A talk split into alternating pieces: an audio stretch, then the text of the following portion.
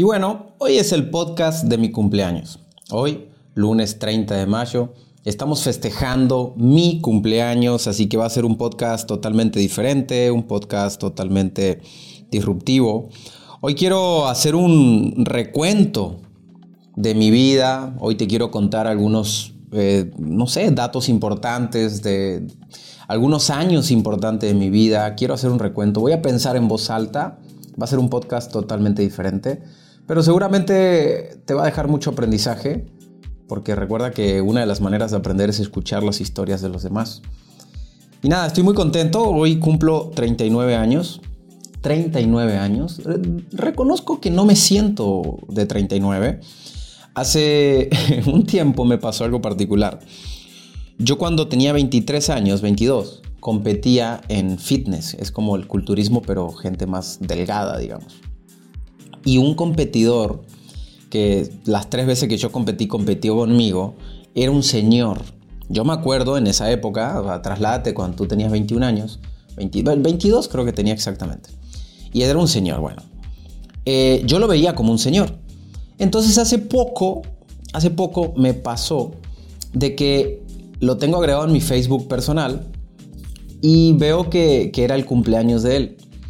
Entonces dice, ah, pues hoy cumplo tantos años. Entonces yo saco el cálculo de cuántos años tenía él cuando yo tenía 22 y que yo lo veía como un señor y me di cuenta que tenía 39 años, o sea, tenía 39 años, y la edad que yo tengo hoy. Entonces, de repente yo me siento súper joven, pero me queda claro que los jóvenes ya me ven como un señor, no como un viejo, pero sí como un señor. La verdad que 39 años es una edad, este, no sé, rara, porque pues, estás casi por entrar a los 40. Eh, me siento muy bien, estoy en un gran momento de mi vida, desde todas las miradas, a nivel eh, negocios, a nivel salud, a nivel amor, a nivel amistades, estoy en un buen momento. Y, y, nada, me siento así, me siento bien, me siento fuerte, me siento ágil, me siento vital para seguir construyendo mi vida épica. En sí, me siento joven. Pero vamos a hacer un recuento. Yo creo que hubo algunos años de mi vida que dejaron marcada mi existencia. Yo creo que lo primero que traigo a mi mente es como cuando yo tenía como 8 años, que yo me quería comprar un par de tenis. Fue, yo creo que fue uno de los peores momentos financieros de mi familia en esa edad, más o menos. Yo me quería comprar un par de tenis y mis papás no podían, obviamente. Entonces, yo a los 8 años pues reclamaba que yo quería esos tenis, ¿no? O sea, obviamente como niño muchas veces no entiendes la realidad de tu familia. Me acuerdo que mi papá y mi mamá se pusieron a discutir por ese tema. Y yo me escondí en el baño. Y el baño de mi casa tenía una ventana que daba a un patio, pero era un patio súper mini y ese patio daba a la cocina. Entonces yo escuchaba desde el baño lo que ellos discutían. Y en esas discusiones yo siento que mi mamá ya se pone a llorar y se pone mal. Y mi papá este, le decía que bueno, es que estamos mal y, que, eh, o sea, eran puras negativas y que tengo que pagar esto y que tengo que pagar aquello.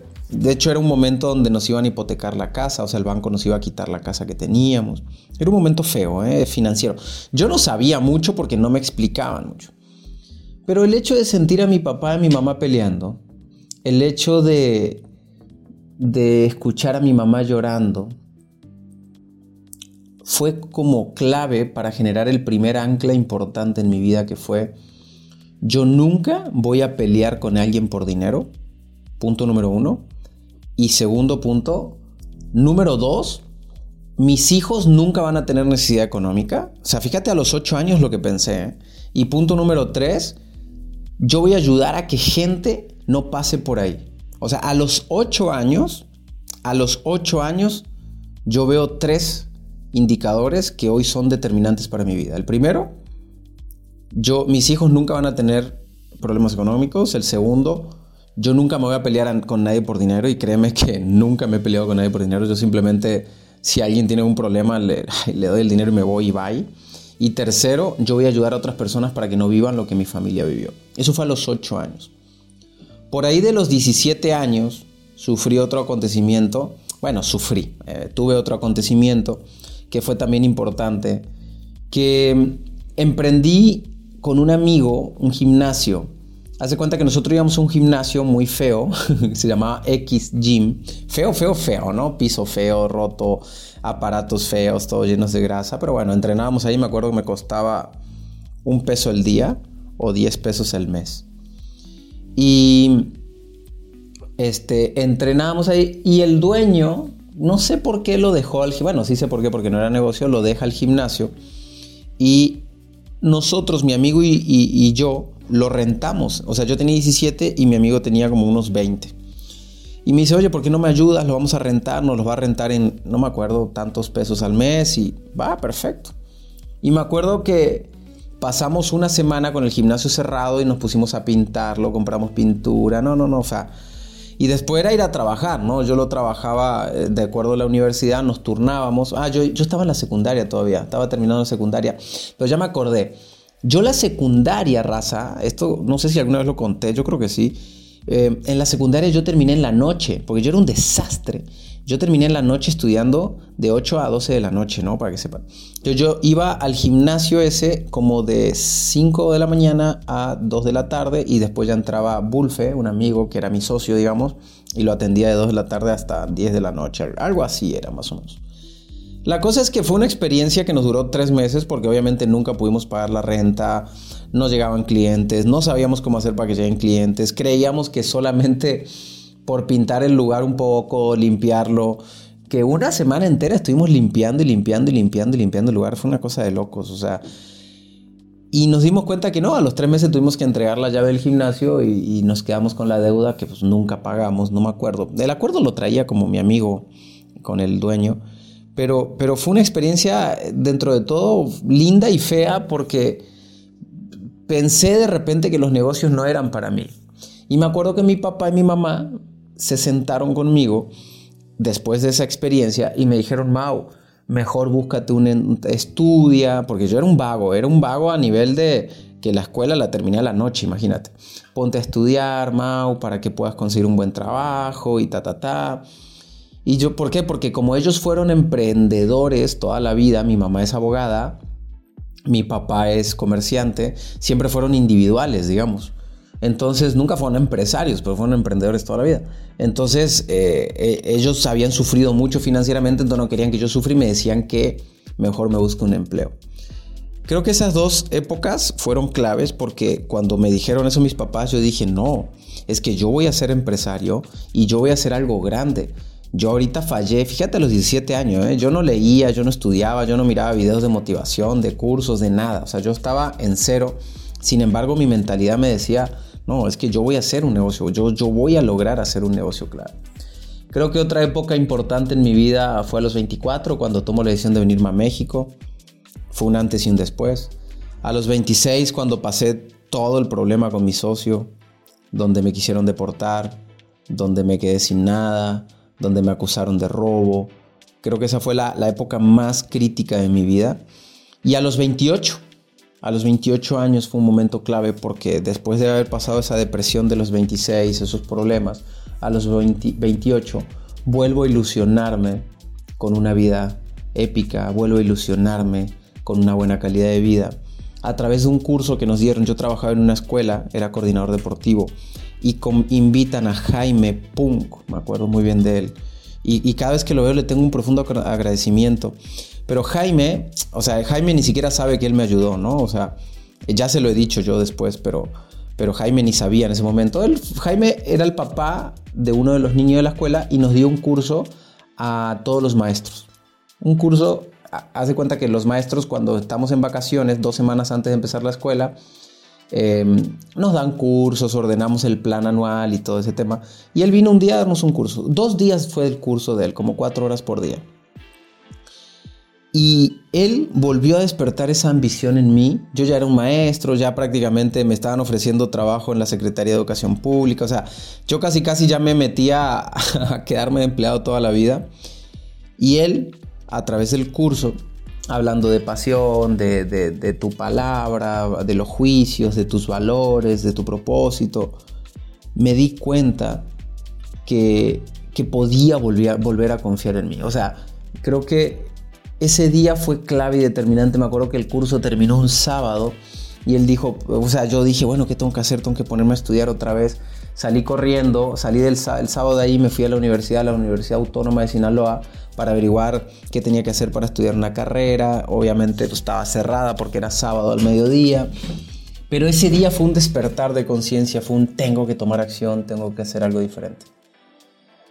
A los 28 años fue clave. Me inscribo a un entrenamiento de coaching, me acuerdo perfectamente, en Veracruz. Costaba 1.500 dólares. Consigo el dinero prestado. Consigo todo prestado porque no tenía un peso. Me voy al curso, duraba, el curso duraba cinco días seguido. Em, presencial, de creo que era de lunes a viernes, no recuerdo. Me acuerdo que me fui y me hospedé en un, en un motel, ¿va? Para no gastar. Em, me, pues, compré pan, jamón, queso y de eso viví. En el curso nos daban café y galletas, pues entonces yo comía todo lo que en el curso. Me acuerdo que en el curso éramos siete, éramos bien poquitos. Y uno de ellos era Chio, eh, que lo quiero mucho, que está en Ciudad de México, que de repente he hecho lives con él y todo.